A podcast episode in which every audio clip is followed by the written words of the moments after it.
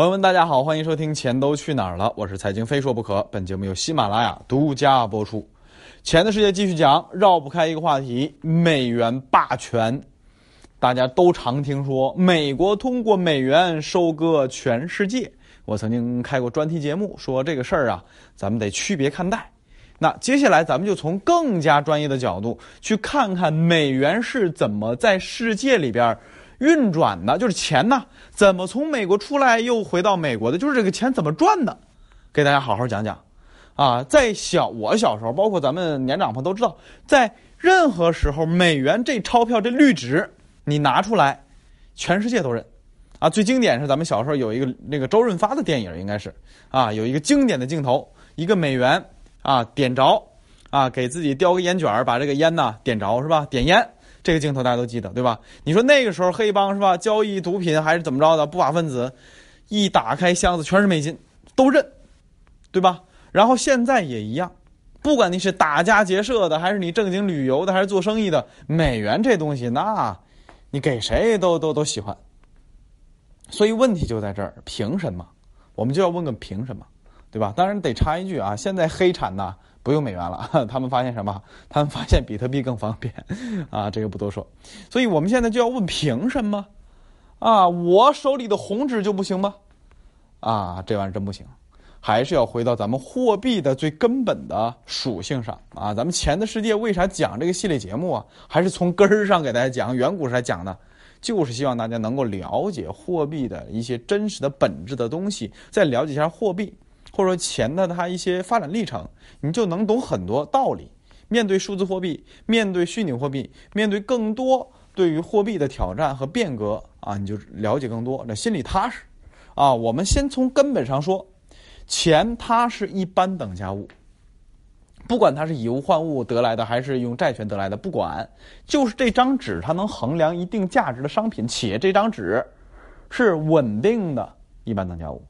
啊，比特币啊，它它稳定吗？动不动一万美金、两万美金，现在六千美金，稳定吗？它能当货币吗？把它拆分开零点零几，啊，稳定吗？不稳定。它这么大波动，它就更像一只投资品，啊，交易品种，而不是货币，啊，所以货币一定是稳定的。货币不稳定的国家，你看看谁能成为广泛的共识，或者说谁能成为大家都信的那张纸？不稳定的国家，你看谁行？都不行，而我们啊，即便是升值通道和贬值通道里边，你会发现它的幅度都非常小，而且是在极其漫长的周期里边才这个有这样一个波动的。所以你会发现，人民币的国际化或人民币的认可度，在世界上相对来说是比较高的之一。啊，当然你要跟人家特别高的人比不了，但是呢，如果按照二百个国家、二百三十多个国家和地区这样的排名来看，咱们绝对是啊挑大拇哥的货币。对吧？哎，这就是第二个属性，有信用。所以这些这个属性叠加到一起，如果挑一个 number one，那就是美元。国家够强大，信用够足。第三个，经济实力够强。第四个，币值够稳定。哎，这就是一些货币的基础属性，它成为 number one 的一些啊原因。那这个其实还有很多历史原因，比如说布雷顿森林体系，最开始的时候四几年。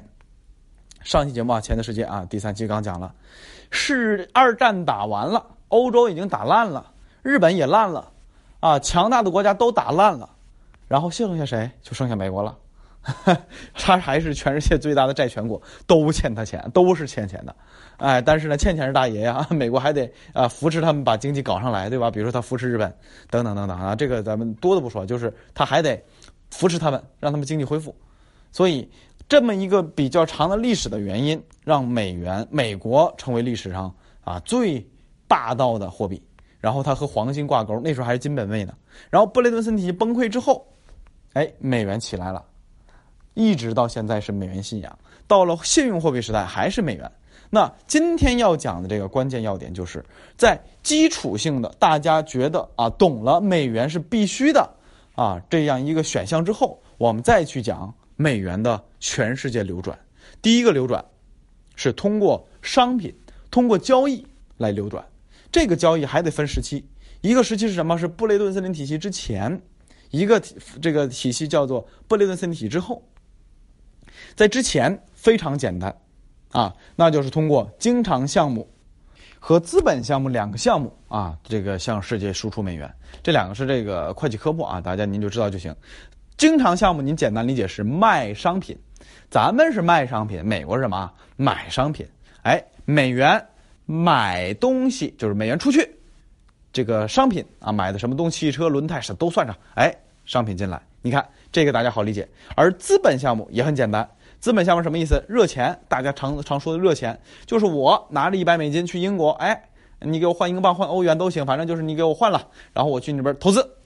哎，这叫资本项目，在布雷顿森体系之下，它是通过这两个项目向全世界输出美元的。哎，而我们在现在的信用体系之下，它就变了啊。其中这个主要的流出方式没变，还是通过这个啊买你的商品。就是你会发现很多东西在那儿很便宜，但是他们人贵啊，人做服务很贵啊，也是原因这个。然后呢，我们在信用货币体系之下，总体钱还是这么来的，但是。多了一件，啊，多了一个循环。这个循环是什么？以中国为代表的，赚了美国人的绿纸之后，我们干嘛去了？买了他的国债。你看到没有？哎，一去一回，去呢就是换了你的东西，回呢是通过他们自己发国债，咱们把它买了。哎，是这么来的啊。所以呢，这是一个一去一回第一种方式。啊，这个美元的这个就是转圈啊，转一圈这么转出来的。好，我们再说第二种，第二种呢，那就是什么？那就是和商品挂钩了。大家仔细想一下，什么东西能够扼住一个国家经济的命脉啊？经济的咽喉？什么东西？石油对吧？哎，石油是工业的血液，没有石油咱都别玩了，因为它是工业的血液，是动力的最大动力的来源。虽然我们电力也算啊，但是呢，石油这个是工业血液啊，每个经济体没了油的都完蛋啊，仗你没没没法打。所以第二个美元的在全世界的流通，就是在石油和美元之间的挂钩啊。这个挂钩呢，就是计价不再像以前非得说多少油多少美金，不再是，而是波动的，必须由美元结算。这么重要的一个物品，战略资源。必须美元结算，那这个需要点什么？需要点手段啊！在七十年代的时候，当时尼克松啊，这个把这个黄金给关了，就是这个呃布雷顿森林体系七一年崩溃了啊，一比或者这个一比等比例的兑换黄金崩溃了，但是他得找到点儿挂钩的，你脱钩了黄金，你得挂钩啊！哎，这个时候就挂到哪儿呢？挂到了石油上。七三年第四次中东战争。当时呢，石油这种工业血液就立即成为美国的目标，啊，沙特当时啊，这个沙特重要产油国吧，七十年代，啊，用美元计价，这就直接跟美元挂钩了。所以你要想拿到血液，就是你这个人这个经济体，你要想这个有有血液流动，就必须得用美金。所以你看，强制性的用美元计价这样的重要资源品，也是造成是是这个美元。流转的这么一个循环，哎，你用美元吗？用好，用你的用用石油吗？用你得用美元。好，美国也是那时候还是进口国呢，现在美国已经因为科技发达，成为最大的石油输出国了啊！哎，那个时候还是最大进口国。你看钱出来，然后呢？油进去也还是商品进去，对吧？然后呢，得到美元的这个人还是通过什么？通过各类投资再回去。这个时候又是热钱，所以跟第一个大框架总体不变，但是它细节操作上是因为美元跟石油计价这么来的。好，第三个啊，第三个就是美国对外债务的本币计价机制啊。这个机制呢，基本上就是很简单了，是吧？对外债务是啥呀？对外债务就是借钱欠的钱。啊，欠的钱可以，但是你必须得用美元算，啊，别给我扯别的啊，别的我不认。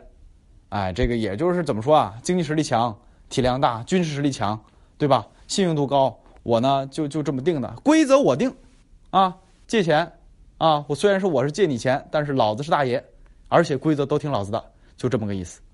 好，这是三个美元在世界上环流的这么一个通道。啊，来到了信用货币的时代，现在是信用货币时代嘛，对吧？信用货币时代，美联储每一次政策紧缩、政策放松，为什么全世界都紧张的要死啊？你看，通过这个角度，了解完美元在全球的这个变化之后，你就懂了啊。咱央行紧缩一下，放松一下，放个大水一下，大家就没什么感觉嘛，对不对？哎，当然，在很多年前，在我们在零九年吧，四万亿启动的时候，影响也很大。但是我们要想做到巨大的影响，必须得怎么着？必须得是在重量级的、极其极其恐怖的货币政策下来之后啊，量级特别恐怖的这个时候，才会在世界上哎这个掀起涟漪，甚至大波浪。而美联储就一个破会主席。随便讲几句，当然不是随便讲几句，肯定是很很认真斟酌之后说的，就是讲几句货币政策的描述。那市场呢猜来猜去，猜来猜去，那那些有的市场呢波动品种就要和剧烈波动的啊，原因就在这里。好，今天我们只是单单说了美元的在全世界的这样一个巡回和流动啊，这个您知道就行。然后呢，在后续关于钱的世界，我们还会讲到一个叫做特里谢难题。哎，就是这个事儿，就美元这事儿，确实是很霸道、很霸权。这美元这个这个货币很霸权，但是它也有它的难题，就不是说，哎，你你厉害，你美元厉害都认，然后你就想怎么着怎么着，没这么简单。啊，在美国的历史上，也出现过由于这个难题造成的一系列的问题，而这些问题啊，虽然在后边解决掉了，也是因为经济发展，就是科技的进步解决掉的，但是始终是智库的。啊，美国一个这点吧，然后呢，像现在的这个总统金毛，也提到了很多，啊，他提到最多是什么？就是这个跟谁谁谁做生意，我们亏了啊，什么什么什么这个组织，比如说他退群嘛，对吧？咱们常听说新闻讲，就是美国退群，特朗普退群啊，什么什么组织我退了，不干了啊，这群我也不干了啊，不在了，不跟不跟你们玩了。原因很简单，就是花钱太多，他觉得花钱太多啊。然后呢，你要想跟我玩行，重新来。啊，钱我我不花了，甚至啊几亿美金，啊这个这个在日韩驻军对吧？的要求这钱你们出，啊我掏了这么多年了，我觉得不合适，啊这个呢都是有相互关联的啊，这就是难题，美元难题啊，后期我会继续给大家讲。所以在最后最后，在我们带着咱们自己的钱说一下，首先第一点，我们的货币如果放眼到两百多个经济体里边，我们的货币绝对是世界上非常非常啊优质的货币。但如果你非要跟欧美比，那我们确实还是影响力不够，对吧？第二个问题就是关于啊谁印钱多的问题。这个呢，我们要和 GDP，就是你得有一个度量，多和少，你得有一个标准。比如说我有一万块钱是多还是少不知道，但是有一个人有两万，我俩一比，老张我俩一比，那我这一万就少呗，对吧？来了一个小李，他就一千块，我跟小李比我是多少，那个就多呗。所以。多和少，钱超发不超发的问题，你要有一个度量衡。这个参照物度量衡就是 GDP。我们现在大概是两百万盐二啊，和 GDP 的铁总量大概是两倍。而美国的这个美元总量大概是 GDP 的百分之七八十多的时候啊，它印呃这个放水放多的时候，大概就是百分之百一比一啊。这个度量衡我们这么比的。但是你能说我们是 GDP 两倍就是超发吗？也不能，因为我们有特殊的国情。哎，所以这个得跟大家科普一下。啊，还是那句话，国家的信用体现在货币上。我们的货币一直是很稳定的啊。放眼全球二百多个国家和地区，啊，咱们呢还是非常佼佼者的啊。上一期节目讲 SDR 的，你会发现 SDR 的篮子里边是有咱人民币的啊，这个特别提款权是有咱人民币的。好，今天呢先讲到这里啊。关于钱，关于货币，尤其是关于呃美元在世界上的一个流转啊，大家就做一个简单了解。后边关于钱的世界这个系列，我会一直讲下去。再见。